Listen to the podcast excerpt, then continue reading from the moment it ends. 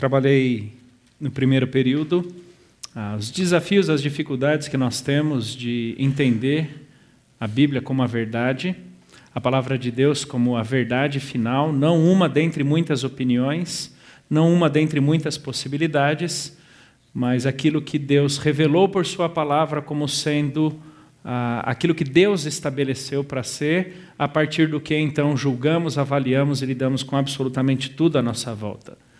Uma rápida recapitulação, João capítulo 18, verso 38, Pilatos pergunta para Jesus sobre o que é a verdade. Então desenvolvi a ideia de que na Bíblia Deus é a verdade, Cristo é a verdade, o Espírito é a verdade e a palavra de Deus é a verdade. Verdade no sentido ali de Salmo 119, 142, aquilo que se sustenta por si mesmo aquilo que não depende de uma concordância nossa ou uma aceitação pessoal para que então seja válido. É, Deus garante aquilo que ele fala porque ele não pode mentir. Ele existe por ele mesmo, transcende, como a Bíblia diz, de eternidade a eternidade. Por isso, Sua palavra não diz respeito apenas a um ou outro momento da história. Ela não é significativa apenas para um ou outro grupo de pessoa, mas sem o convencimento do Espírito, sem que o Espírito Santo nos dobre diante dessa palavra, nos convença dela, ela é simplesmente inacessível, incompreensível a nós. E aí então eu terminei o último período com o primeiro período com dois, duas ideias, dois conceitos: revelação e inspiração. Revelação como sendo descortinar da verdade de Deus e inspiração a garantia de que o registro desta revelação seja fiel as intenções de quem a revelou. E aqui chegamos então a 2 Timóteo, capítulo 3, verso 14 ao verso 17, quando Paulo escreve para Timóteo, um jovem pastor que estava lidando com uma comunidade em que muitas pessoas infiltradas, algumas delas de forma sorrateira, todas elas de forma mal intencionadas, com o propósito de perverterem a doutrina, de alguma forma bagunçarem ali na igreja tanto as convicções doutrinárias quanto a conduta ética. E em 1 Timóteo e 2 Timóteo, nós percebemos nitidamente uma estreitíssima relação entre um bom conhecimento teológico, uma base doutrinária correta e uma vida moral compatível ou coerente. Através desses documentos de Paulo, chegamos à nítida conclusão de que é impossível você manter sua moralidade consistente com os propósitos de Deus a parte do que ele revelou na sua palavra. E mais, comprometa seus, suas convicções doutrinárias a partir da palavra de Deus. E será questão de tempo para que a sua moralidade, sua conduta, seus relacionamentos, sua família e tudo mais estejam igualmente comprometidos. E aqui Paulo diz, então, 2 Timóteo 3, 14 a 17. Tu, porém, permanece naquilo que aprendeste, e de que foste inteirado, sabendo de quem o aprendeste. E que desde a infância sabes as sagradas letras, que podem tornar-te sábio para a salvação pela fé em Cristo Jesus. Toda a Escritura é inspirada por Deus e útil para o ensino, para a repreensão, para a correção, para a educação na justiça, a fim de que o homem de Deus seja perfeito e perfeitamente habilitado para toda boa obra. Embora a Bíblia seja um livro escrito por pessoas, esteja pontuado no tempo e no espaço, lá atrás, desde o ano 1500 antes de Cristo até mais ou menos o ano 90 depois de Cristo, embora lide com personagens históricos, momentos históricos específicos, com culturas, com conceitos daquela época, embora seus autores tem os seus nomes retratados nesse texto: Paulo, Moisés, Davi, Abacuque, João, Pedro e tantos outros. A origem ou a natureza sobrenatural das Escrituras não passa por qualquer uma dessas pessoas. Depende única e exclusivamente do Deus que, nesse verso 16, diz que esta palavra, essa escritura foi inspirada. E aqui é, é literalmente soprada, é um sopro de Deus dando a entender a origem ou quem causou esta palavra, quem a propôs.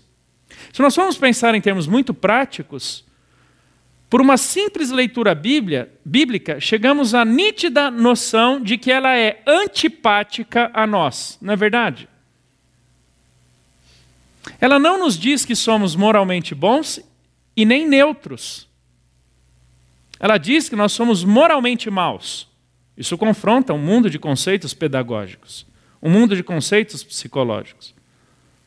Ela não diz que a sociedade está invariavelmente caminhando para uma melhora e de que é possível construir conceitos morais centrados no próprio ser humano. Ela está dizendo o oposto. Que o ser humano, cada vez demonstrando mais a sua rebeldia e indiferença para com Deus, é incapaz de, por si mesmo, qualquer ato de bondade. A Bíblia vai dizer que ninguém se aproxima de Deus e, portanto, nunca pode agradar a Deus por qualquer um dos seus atos de bondade, por qualquer rito ou prática religiosa, por qualquer conceito pessoal, mas única e exclusivamente por meio de Jesus. É uma mensagem indigesta. Que nenhum de nós produziria para conquistar a atenção ou interesse das pessoas, não é verdade? É por isso que a Bíblia é tão rejeitada. Porque ela, ela é a revelação de Deus, ela foi soprada por Deus, não por pessoas. Ela fala das coisas da perspectiva de Deus, não da nossa perspectiva. É por isso que, invariavelmente, cada vez que nos, de, nos deparamos com o texto bíblico, ainda que minimamente há um profundo confronto entre nós e Deus, Deus e nós. Porque, como palavra inspirada, soprada, causada, proveniente, proposta por Deus, ela não visa atender primariamente os meus interesses, as minhas necessidades, mas o que Deus deseja atingir em mim por ela, por intermédio dela. Por isso que Paulo então vai dizer: toda a escritura é inspirada por Deus, soprada por Deus. Se você for para o texto de depois, 2 Pedro, capítulo 1, verso 19 ao 21, Pedro dirá que pessoas usadas ou carregadas, movidas por Deus, registraram esse conteúdo. Ele é proveniente de Deus, ainda que tenha escrito, sido escrito por pessoas. E aqui está uma dupla natureza das Escrituras e nós precisamos entender isso. Quando nós falamos da Bíblia, nós estamos falando de um livro físico com, com conteúdo capaz de ser compreendido por qualquer pessoa como gênero literário. Do jeito que você lê um jornal, você lê uma poesia, você lê um WhatsApp, você pode ler a Bíblia. Você tem sujeito, verbo e predicado, você tem parágrafos, você tem frases. Porque pessoas a escreveram, ou pessoas escreveram essa revelação divina com o propósito de ser entendida por pessoas. Mas ela transcende o âmbito humano. Ela vai muito além de um simples livro como outro qualquer. Porque o próprio Espírito de Deus foi quem conduziu estes personagens, esses autores, para um registro fiel, coerente, consistente, verdadeiro do que Deus intencionou. É o que me leva a dizer, como eu já disse na primeira palestra, que cada vez que rejeitamos a palavra de Deus, na verdade nós rejeitamos o autor dela, não apenas o texto dela. Porque não entender de quem ela veio é nunca aceitar o que ela propõe.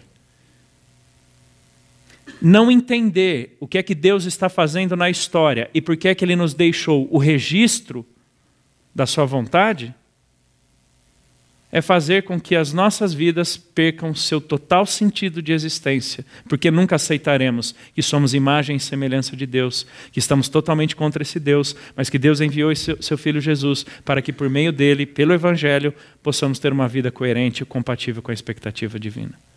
Então, quando Paulo fala a Escritura é inspirada, ele não está preocupado simplesmente em dizer de onde ela veio ou de quem ela veio, mas a autoridade final que ela possui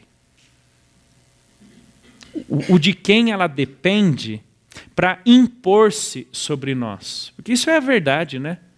A verdade ela não, ela não pede para ser crida. A verdade não pede passagem. A verdade simplesmente impõe-se, porque a parte dela tudo é falso. Tudo não faz sentido. E essa palavra, ela é útil. Interessante essa expressão que Paulo usa, porque vai muito além da nossa ideia pragmática das coisas. A gente vive uma geração em que atribui valor às coisas que têm efeito imediato. Às vezes até a gente se rende a essa ideia que a gente quer ler na Bíblia alguma coisa que faça sentido amanhã, e não tanto que construa a nossa identidade em Cristo. Isso é um outro problema. A gente quer alguma coisa que sirva amanhã, porque eu tenho um amanhã para responder. E a nossa vida não é feita de simples amanhãs. A nossa vida no hoje não é simplesmente esperar o amanhã chegar. Há toda uma história que Deus está desenvolvendo que transcende o meu ontem, o meu hoje e o meu amanhã. Então, útil aqui não é simplesmente que serve na prática, que resolve um problema ou oferece uma resposta. Não é essa a ideia de utilidade. A expressão aqui, ela tinha um significado de aquilo que é fundamental, essencial, bem sine qua non, sem a qual não. A preocupação de Paulo é falar muito mais do caráter essencial da Escritura do que propriamente sua utilidade imediata. Ela tem uma utilidade imediata. É por isso que o Salmo 119, 105 diz que ela é lâmpada para os meus pés. A, a expressão ali, lâmpada, era basicamente um potezinho de barro, de barro com uma lamparinazinha ali, uma vela, como se fosse uma vela que iluminava não muito mais do que 3, 4 metros de raio dando condições suficientes para que numa época que não tinha iluminação pública, nem lanterna, nem muito menos celular que pudesse virar lanterna, para você conseguir dar o seu próximo passo. Você dependia da lamparina. Ela é lâmpada para o meu próximo passo, capaz de me ajudar a discernir minha próxima decisão, meu próximo pensamento, o meu relacionamento imediato ali, podendo comparar com ela, observando tudo isso por ela. Mas a ideia de aqui utilidade para Paulo não é apenas, embora passe um pouco, o próximo passo, senão a totalidade da vida. Olha o que diz o 17: a fim de que o homem de Deus seja perfeito e perfeitamente habilitado para toda boa obra. Ou seja, nunca seremos, seremos quem Deus quer que sejamos, tenhamos ou façamos a parte da palavra de Deus. Qual é a continuidade do Salmo 119, 105? E luz para o meu caminho. A palavra caminho no Salmo 119 tem vários significados. Um dos principais é a totalidade da vida, não simplesmente o deslocamento geográfico de um ponto ao outro. A totalidade da vida. Aquilo que compreende o nascimento, a vivência até a morte de uma pessoa. E pela perspectiva bíblica, um pós-morte também. Não podemos nos esquecer que a perspectiva bíblica nos diz que a morte não é um ponto final na existência humana. Ela é muito mais uma reticência, né? Porque ela, ela apaga as luzes de um palco para descortinar uma nova peça. Então, esse caminho é a totalidade da nossa vida com Deus, é a completude de quem somos em toda a nossa existência. E que, portanto, nada do que é válido, nada do que Deus intenciona para nós, conosco e por nós, acontecerá a palavra de Deus, a parte da palavra de Deus. E quando o salmista fala luz para o meu caminho, ele está usando a mesma expressão que Moisés usou em Gênesis 1 para falar sobre os dois grandes luzeiros, sol e lua. A gente sabe que a lua não tem lua, luz própria, ela reflete a luz do sol, mas numa época que não tem luz à noite, iluminação pública, era justamente aquela lua imensa que ajudaria o povo, as famílias, a caminharem quando estavam rumo a Jerusalém ou a algum outro lugar ela me ajuda no meu próximo passo, mas primordialmente ela contempla o todo da minha existência. Ou seja, tudo aquilo que Deus quer fazer em nós, a semelhança de Cristo, Ele fará por Sua palavra. É importante a gente entender isso. Porque na época mística em que nós vivemos, que acredita muito mais em experiências pessoais do que em verdade revelada, que acredita muito mais nas próprias ideias em detrimento daquilo que Deus disse sobre as coisas, nos lembrarmos da suficiência das Escrituras é extremamente importante para nós. Numa época de achismos, de pitacos, é mais fácil dar pitaco e achar algo, porque você não precisa se comprometer com, uma, com, nenhuma verdade transcendente. É alguma coisa que resolveu o momento presente e pouco importa a desculpa que você terá que dar daqui seis meses. Isso que a gente vive hoje. Se fez sentido hoje, se respondeu a questão hoje, está ótimo, mesmo que eu tenha que inventar uma outra ideia daqui a um ano. Ela é suficiente, necessária, fundamental, sine qua non para absolutamente tudo que Deus espera de nós. Queridos, isso é tão sério, mas tão sério, que nós deveríamos estar orando menos para descobrir a vontade de Deus e mais por obediência à leitura daquilo que já foi revelado. Já teve a vontade de que nessa busca pela vontade de Deus, Deus viesse do céu e te desse um bilhetinho ali com faça isso ou aquilo? Já teve essa vontade? Se deseja? Ele já veio e ele não te deu um bilhetinho, ele te deu um bilhetão de 66 livros. Entender isso é importante. Porque dá ou, ou identifica o caráter objetivo da verdade de Deus, não subjetivo não centrado em si mesmo, mas centrado nele. Entender o que quer dizer revelação divina, inspiração, utilidade, é tirar de nós a fonte da autoridade das nossas escolhas e entender que reside nele a fonte das nossas escolhas, relacionamentos, sonhos, projetos, seja lá o que for. Porque ela é útil para o ensino, para a repreensão, para a correção, para a educação na justiça, a fim de que o homem de Deus seja perfeito e perfeitamente capacitado, habilitado para toda boa obra.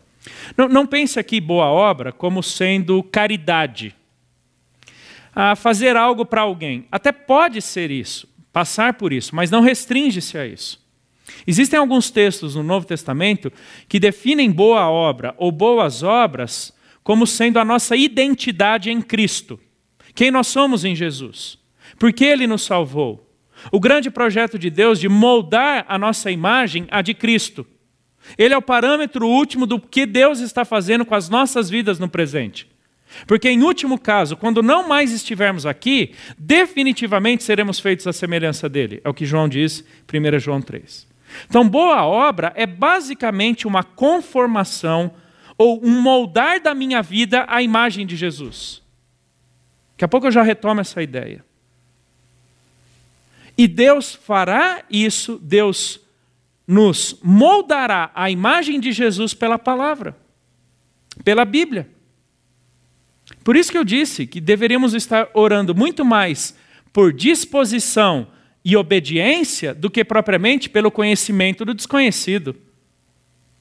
Dá mais trabalho estudar Bíblia do que simplesmente esperar que alguma ideia miraculosa surja para responder algumas das nossas questões. Uma vez que a verdade tenha sido revelada, o nosso desafio é o conhecimento e submissão a ela. Por isso que Paulo vai dizer, lá em 1 Timóteo, capítulo 4, o seguinte: exponda estas coisas aos irmãos. Serás bom ministro de Cristo Jesus, alimentado com as palavras da fé e da boa doutrina que tens seguido. Verso 16, o último aí. Tem cuidado de ti mesmo e da doutrina. Doutrina não é o que falamos de Deus. Doutrina é o que Deus disse de si mesmo pela Bíblia.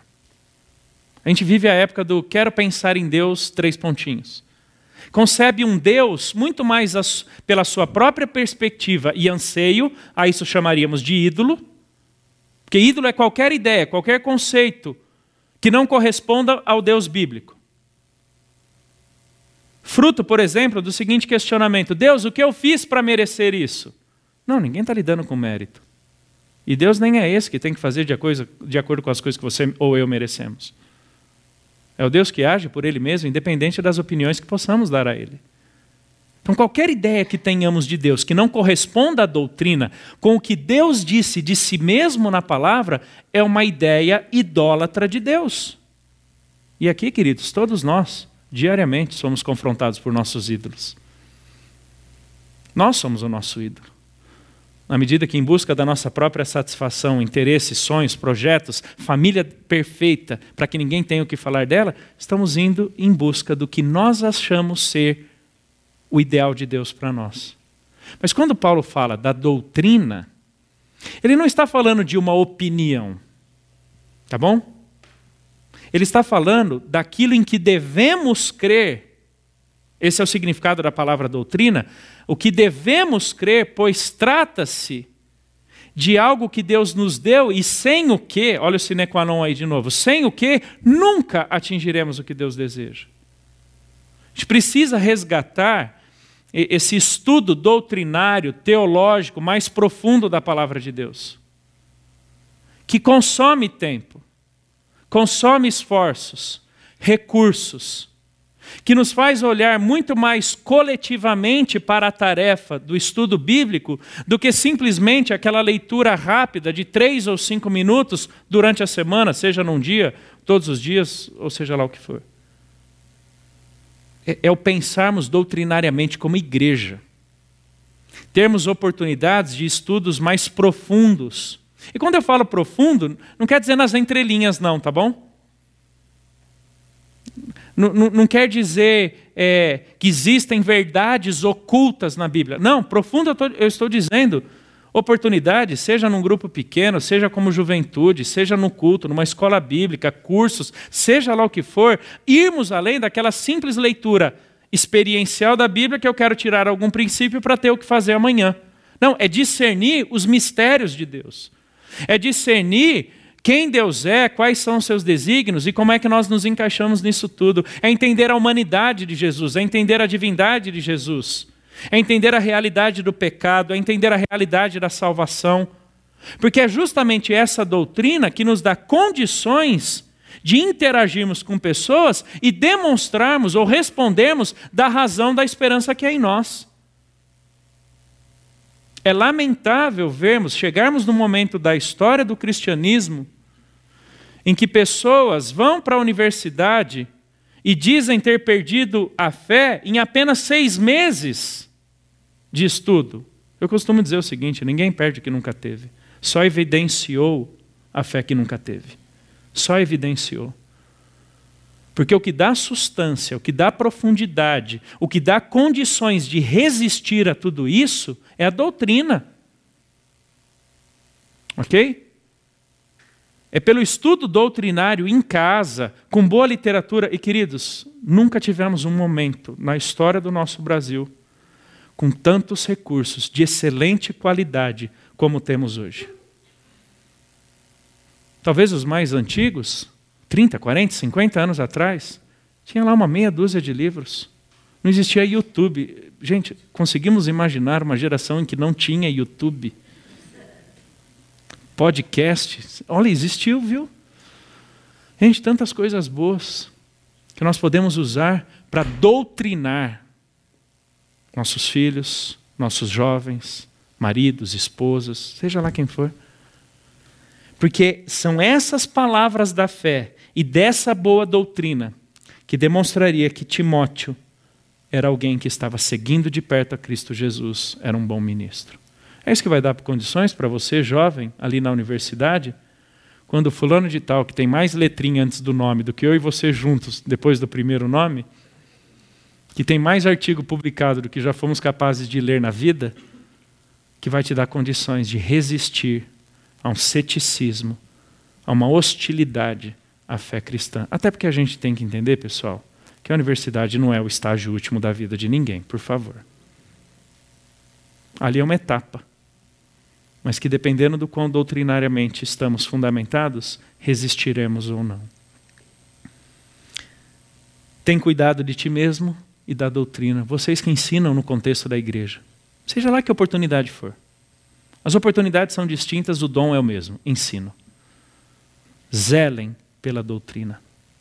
Zelem, zelem por aquilo que Deus disse dele na Escritura. A minha e a sua maior tarefa é levar mentes cativas à palavra de Deus, para que pela palavra pessoas conheçam a Deus e vivam de conformidade, conformidade com Cristo Jesus. É isso que a gente faz. E eu acho tão legal, é, tão fascinante a, a ideia da Bíblia, o conceito bíblico de que a Bíblia é a palavra de Deus, porque isso não dá espaço para eu falar de mim mesmo por meio dela. Pouco importa o que quem é o elder ou o que o elder pense. A minha tarefa é dizer o que Deus pensa dessas coisas. O que ele disse pela palavra dele sobre ideologia de gênero, sobre casamento, sobre finanças, sobre lazer. Impressionante como a gente pede licença à Bíblia quando liga Netflix. Isso não faz sentido. Como eu disse na primeira palestra, até isso é uma questão teológica. A Netflix é uma questão bíblica, não de puro lazer. É quando então vemos a doutrina sendo colocada em prática. Paulo usa duas expressões é, sinônimas: palavras da fé e boa doutrina.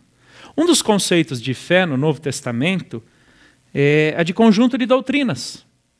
A fé do Evangelho. Fé de uma vez por todas entregue aos santos. Fé não no sentido apenas de salvação, ok? Salvos e justificados por meio da fé. Aqui, Paulo atribui à palavra fé o significado de doutrina, aquilo em que cremos, pelo que Deus revelou. Queridos, existe um conjunto doutrinário fundamental à nossa vida cristã, em que a ausência disso é que não te dará, não, não te permitirá subsistir a esse mundo que é perverso, ele é mau, você sabe o quanto ele é mau. Você sabe o quão cético ele é, o quão hostil ele é à fé cristã. E é justamente pela falta desse conteúdo doutrinário profundo que nós não resistimos a esse mundo. Não resistimos aos questionamentos. Não creio que devamos estudar simplesmente para ter respostas a dar para pessoas, mas porque, na medida em que conhecemos a boa doutrina, nos relacionamos coerentemente com Deus. Muito antes da doutrina servir para responder, ela serve para nos relacionarmos. Por isso que Paulo vai dizer: tem cuidado de ti mesmo e da doutrina. Porque você terá condições de cuidar da sua vida, da sua intimidade com Deus, a partir do conhecimento que você tem dele. Eu não tenho dúvidas que um, um dos motivos da esterilidade ou da, da, da, da péssima espiritualidade que vemos no nosso tempo é por maus conceitos ou mau conhecimento de Deus. Nós nos relacionamos com Deus na medida que o conhecemos. Se o nosso conhecimento é deturpado, obviamente, nosso relacionamento será deturpado. Mas se nós o conhecemos tal qual ele se revelou pela Escritura, nós procuraremos nos relacionar com ele de acordo com o que ele disse, não do jeito que nós achamos que ele gosta. E essa é a preocupação de Paulo, doutrina como sendo essa revelação do caráter de Deus a nós. E aqui eu quero voltar um ponto um pouquinho que eu tenho falado muito sobre o nos parecermos com Jesus. O sentido de boa obra. A palavra de Deus moldando Jesus em nós. Paulo vai dizer em Romanos 12 que nós não podemos nos conformar a este século, mas devemos nos transformar pela renovação da nossa mente, para que sejamos capazes de experimentar a boa, perfeita e agradável vontade de Deus. Na verdade, é, isso é uma linguagem que vem de Levíticos, boa, agradável e perfeita.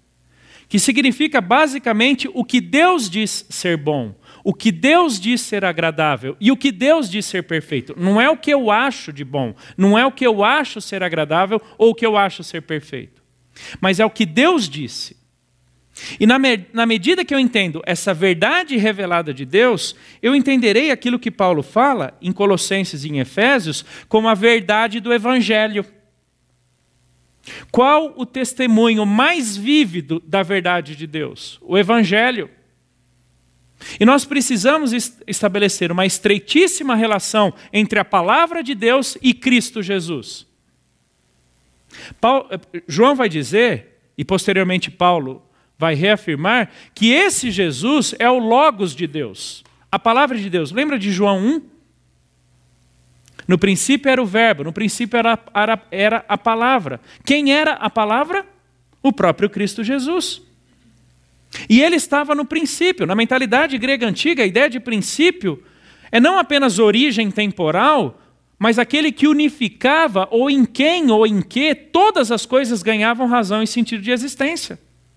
João vai dizer que este início, esse princípio, esse Logos é Jesus.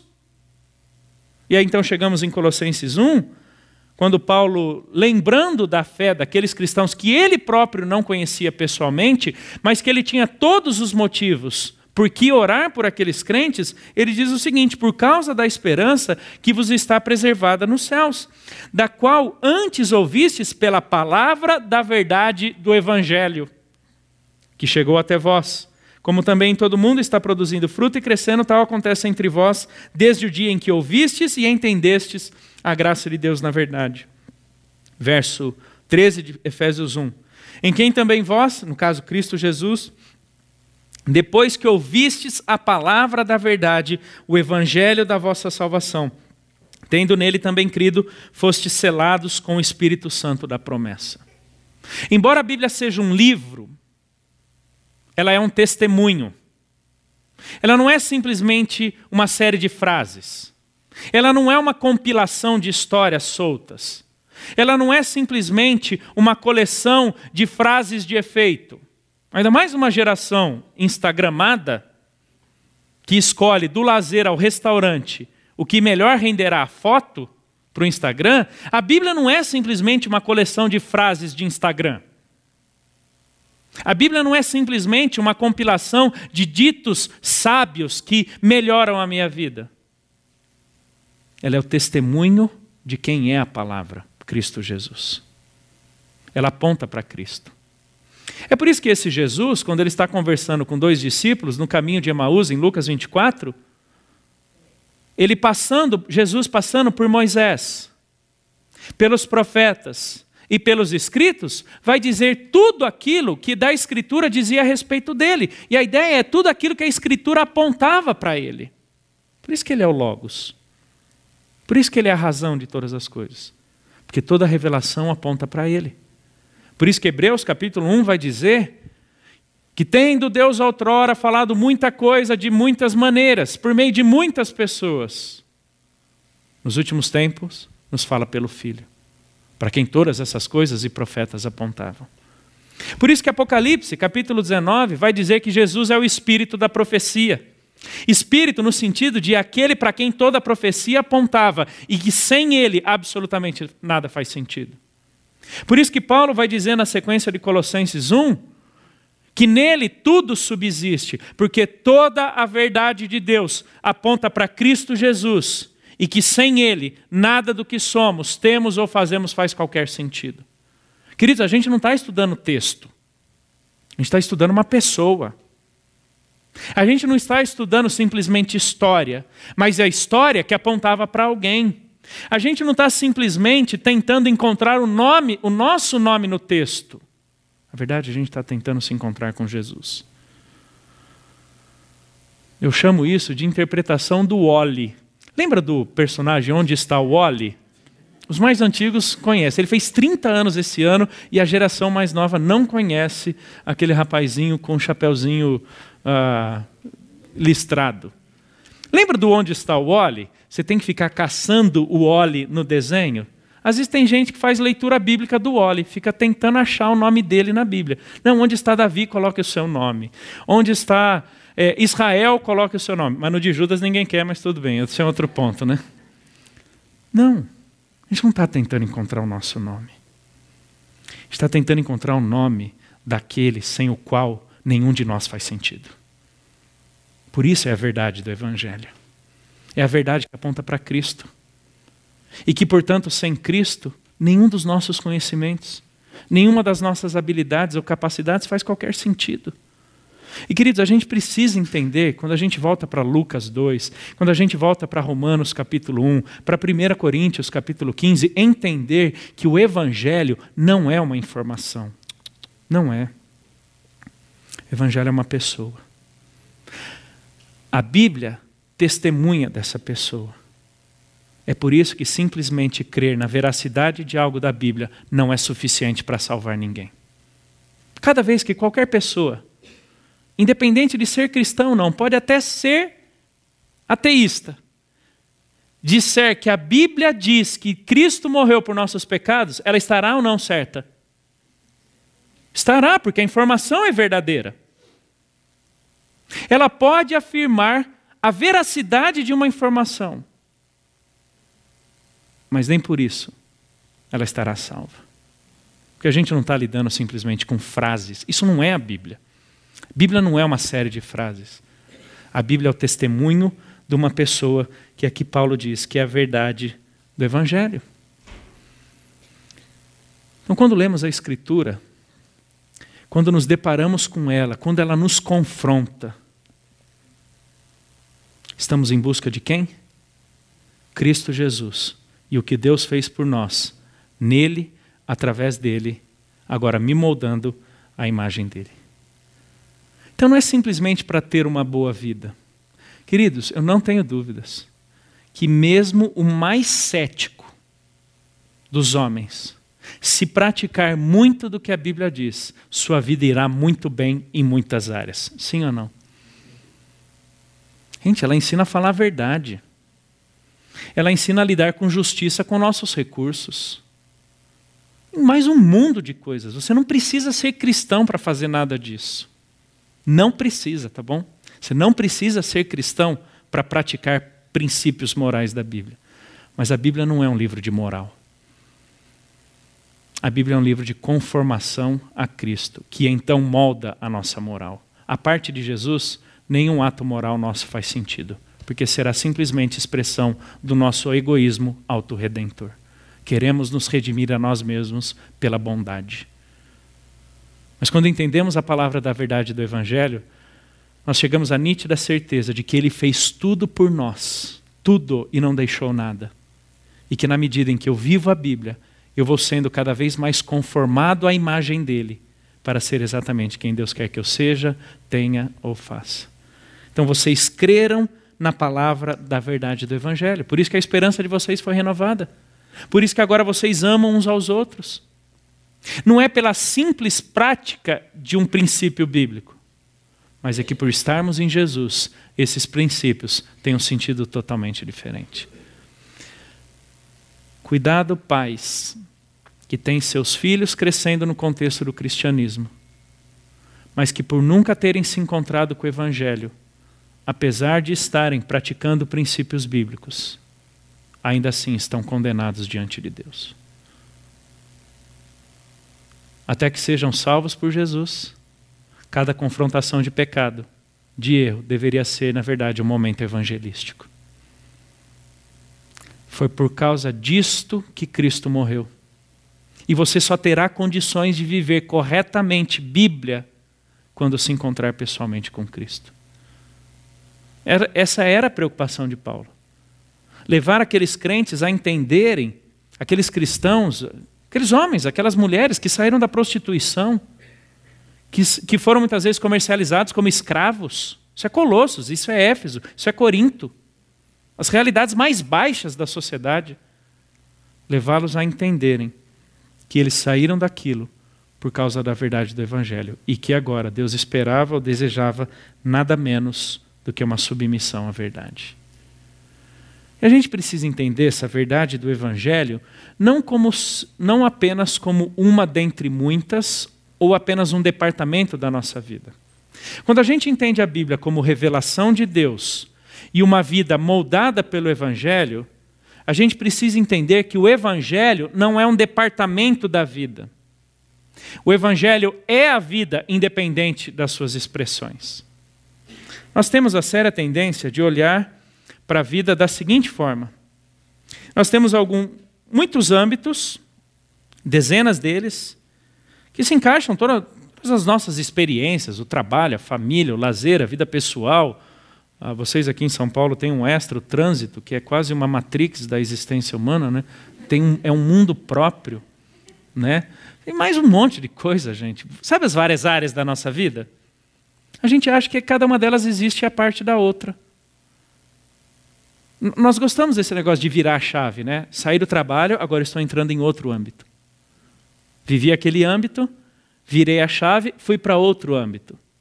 Nós temos a séria tendência de achar que o Evangelho é uma dessas áreas. De que a verdade do Evangelho, a verdade de Deus, está reclusa a uma área. Por exemplo, aquela que acontece de fim de semana numa igreja. De que a Bíblia serve para isso, para normatizar minha religiosidade, normatizar meu relacionamento com outros cristãos. Não tanto para interferir no meu trabalho, não tanto para interferir na minha mente, não tanto para interferir nos meus sonhos, não tanto para interferir na minha escala de valores, não tanto para interferir, pode colocar o que você quiser. Nós não deveríamos olhar a vida desta forma.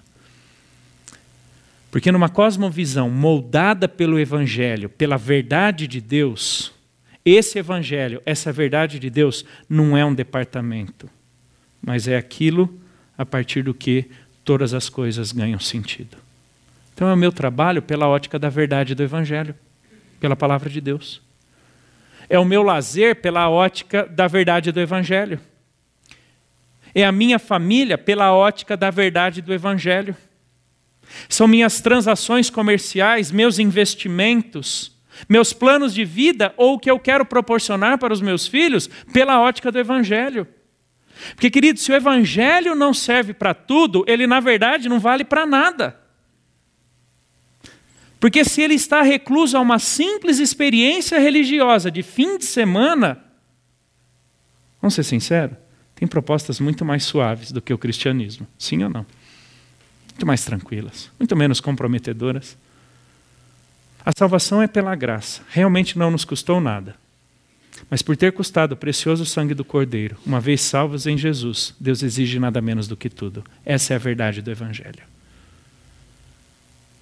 É um Evangelho que permeia a totalidade da nossa vida. É uma verdade que não está reclusa a um âmbito religioso, mas é uma verdade que entra na tua sala de aula.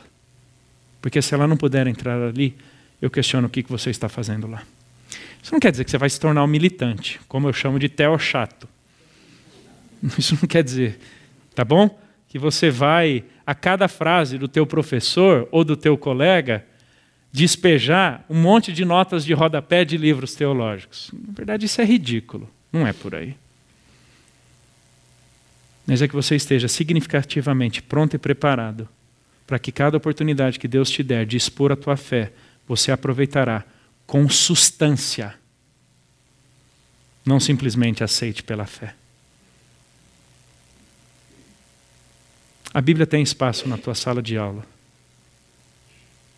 Não tanto como uma verdade a confrontar opiniões, mas aquela que está moldando a tua vida de tal maneira a imagem de Cristo, que você o representa ali, aproveitando cada oportunidade que tiver de testemunhar dessa verdade.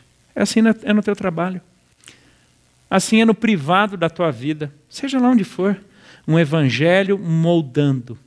Um evangelho que determina como lemos as coisas. Lemos, eu não estou pensando só livro, tá? Ganhamos informações. Quando concordamos com algo, concordamos com esse algo por qual perspectiva? Pessoal, todo mundo parte de um pressuposto, tudo bem? Ninguém parte do vazio. Não, eu não creio em nada. Excelente, está acreditando em algo, que é possível crer em nada e de que você, você é autossuficiente para lidar com a totalidade da sua vida. Aí ele vem, é picado por uma abelha, tem um choque anafilático e ele vê que nem ele é suficiente nele mesmo para cuidar da própria saúde, quanto mais dos próprios conceitos. Ninguém parte do nada. Não existe vida no vácuo. A gente aprende isso, né? Não existe vida no vácuo. Sempre partimos de algo. A questão é de onde partimos? De uma verdade que foi revelada ou de conceitos subjetivos autoconstruídos? A verdade do Evangelho, como sendo verdade revelada de Deus que nos aponta para Cristo, toma então os espaços dos menores aos maiores nas nossas vidas. Quando estamos sozinhos ou quando estamos diante de muitas pessoas. Quando estamos fazendo nada, como eu digo, com excelência para a glória de Deus, a gente tem medo do ócio, né? Não deveríamos ter. Fazendo nada com excelência para a glória de Deus.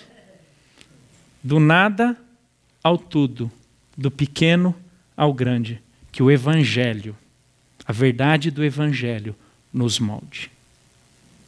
É uma palavra que penetra todas as coisas. Bruce Nichols, um autor cristão, um dos que mais lida com essa ideia da contextualização da Bíblia a diversas culturas e realidades, diz o seguinte: o Evangelho nunca é o convidado de uma cultura, é sempre seu juiz e redentor. O Evangelho nunca é convidado de uma sala de aula.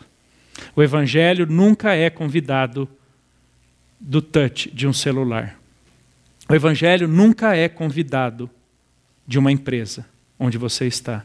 É sempre o juiz e o redentor daquela experiência. Porque pela ótica do evangelho, ou tem substância ou não tem. Ou está compatível com Deus ou não está. E assim, caminhando um pouquinho mais aqui para o nosso final, alguns desafios que eu enxergo que nós temos. Jesus vai dizer em João 17,15: Não peço que os tire do mundo, e sim que os guardes do mal. Pessoal, estamos num mundo mal. Talvez alguns conheçam aqui até a profundidade desse mal de formas que outros não conhecem. Perversas realmente. Mas o que é que diz o verso 17, que eu já li agora há pouco? Santifica-os na verdade, a tua palavra é a verdade. O que é que nos dá condições de resistir ao mundo mal? A esse mundo que vive um sistema perverso, que, como diz Isaías 5, inverte valores e conceitos, chama o bem de mal e o mal de bem. Parece a nossa sociedade, não é? Que, que, que dada a impunidade do mal, não, não nos sentimos tão preocupados em não praticá-lo, porque talvez realmente nunca sejamos pegos. Inverte valores, inverte conceitos. Não peço que os tire do mundo, mas que os livre do mal. Essa deveria ser nossas orações constantemente. Deus, nos ajude a viver no mundo mal. Sem aquela mentalidade amish que às vezes alguns cristãos têm, que quer se fechar em comunidades. Olha só que lamentável. O indivíduo é salvo por Jesus, Aí agora ele abandona todos os seus relacionamentos com não cristãos. Ele abandona o futebol que jogava com não crente, nem visita mais, nem vai na festa do aniversário, porque é incrédulo. Não peço que os tire do mundo, mas que os livre do mal. A luz do Evangelho brilha nos ambientes mais densos da perversidade humana. Isso não quer dizer que eu vá viver aquilo, que eu vá me alimentar daquilo. Lembra que Jesus diz: Assim brilha a vossa luz, para que vejam as vossas boas obras e glorifiquem a Deus que está no, nos céus? Paulo vai dizer que Deus nos colocou como luzeiros do universo no meio de uma geração pervertida e corrupta. O mundo é mau. O que não podemos fazer é nos alimentarmos da maldade do mundo, mas resplandecer essa luz de Cristo ali. É viver a verdade de Deus numa época hostil numa época de pós-verdades. Sequência, 1 Crônicas, 1 Crônicas 12, 32, quando Davi está reunindo o exército, o autor de Crônicas diz que dos filhos de Sacar, conhecedores da época, para saberem o que Israel devia fazer, duzentos chefes e todos os seus irmãos sob suas ordens. Capazes de discernirem o mundo em que estavam e direcionarem Israel corretamente. É o que diz Provérbios: não havendo sábia direção, o povo se corrompe. E, e, ali é não havendo profecia, profecia não em termos de predizer o futuro, não havendo quem aponte da parte de Deus o caminho a ser seguido, o povo se corromperá. Pais, nós não fazemos bem aos nossos filhos quando os deixamos construírem suas próprias escolhas. Fazemos um tremendo bem a eles quando levamos cada um deles a refletirem biblicamente nas decisões que precisam tomar. E não é nem pela nossa vontade, tá bom? Quanta coisa já falei para meu filho não fazer que não era bíblico, que não era antibíblico. Era simplesmente uma questão de vontade minha. E quem diz que a minha vontade é critério de validação das ações do, dos meus filhos? Eu tenho que ajudá-los a pensarem biblicamente a pensarem pela verdade do Evangelho, o que Cristo fez por eles, que os levará então a tomarem as melhores decisões conforme o que Deus deseja fazer neles e por eles em Cristo Jesus. Agora, eles não conhecem o mundo. Eu tenho dois filhos adolescentes. Estão aprendendo a conhecer o mundo. Eu já o conheço. Qual é a minha função? Direcioná-los quanto ao que eles devem fazer pela palavra de Deus. Precisamos resgatar a função diretiva, assertiva da paternidade e maternidade. Na própria igreja. Dizendo o que pessoas precisam fazer pela palavra de Deus. Atos 13, 36. Tendo, pois, Davi servido ao propósito de Deus em sua geração, adormeceu foi sepultado com seus antepassados e o seu corpo se decompôs. Capítulo 13, Paulo está pregando sobre a limitação de todos os seres humanos. Nascem, ah, fazem alguma coisa em vida e morrem, para defender a ressurreição de Jesus, que só ele ressuscitou. Mas olha que interessante o que Paulo fala sobre esse Davi. Serviu ao propósito de Deus em sua geração. A ideia aqui cumpriu perfeitamente o que Deus queria dele. Não poderíamos ter nascido na geração passada, muito menos na futura. Nascemos no exato momento da história que Deus nos permitiu. E é nesse mundo, nesse momento da história, que somos desafiados a viver o Evangelho, a praticar a palavra de Deus. E a gente tem que parar com essa ideia de que no nosso tempo, não sei quando era assim aqui. Não estamos mais naquele tempo. Não estamos mais. Estamos agora em 2019, lidando com os desafios, as lutas, as tensões de 2019 entendendo o que é que Deus quer que vivamos do propósito dele neste tempo presente. E um último desafio, aquilo que Paulo fala em 2 Timóteo capítulo 4.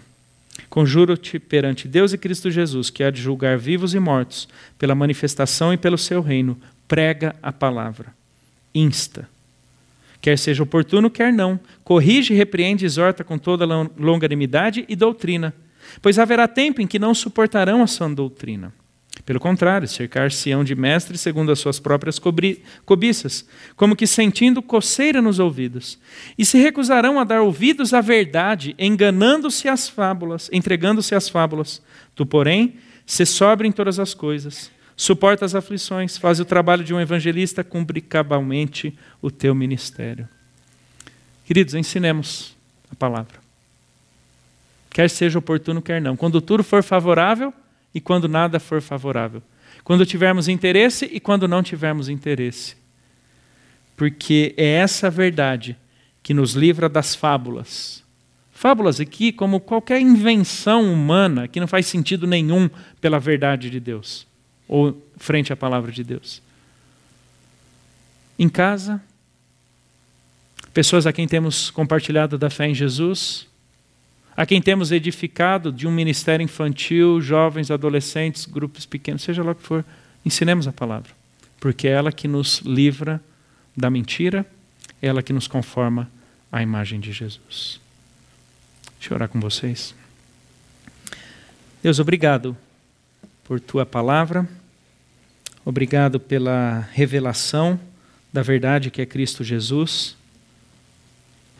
E porque um dia essa verdade alcançou a muitos aqui. Deus, que a nossa vida seja de submissão à tua palavra. Que a nossa vida seja de testemunho da verdade do Evangelho que é Cristo. Que haja interesse e disposição da nossa parte em investirmos tempo significativo, seja individualmente, familiarmente ou como comunidade da fé, no estudo dessa palavra para que a cada dia, dissipada a nossa ignorância, entendamos mais e melhor o que o Senhor espera de nós no tempo presente, nesse mundo que é mau. Nos ajude, a Deus, a aproveitar também as oportunidades de ensino das Escrituras a tantas pessoas. Peço isso em Cristo. Amém.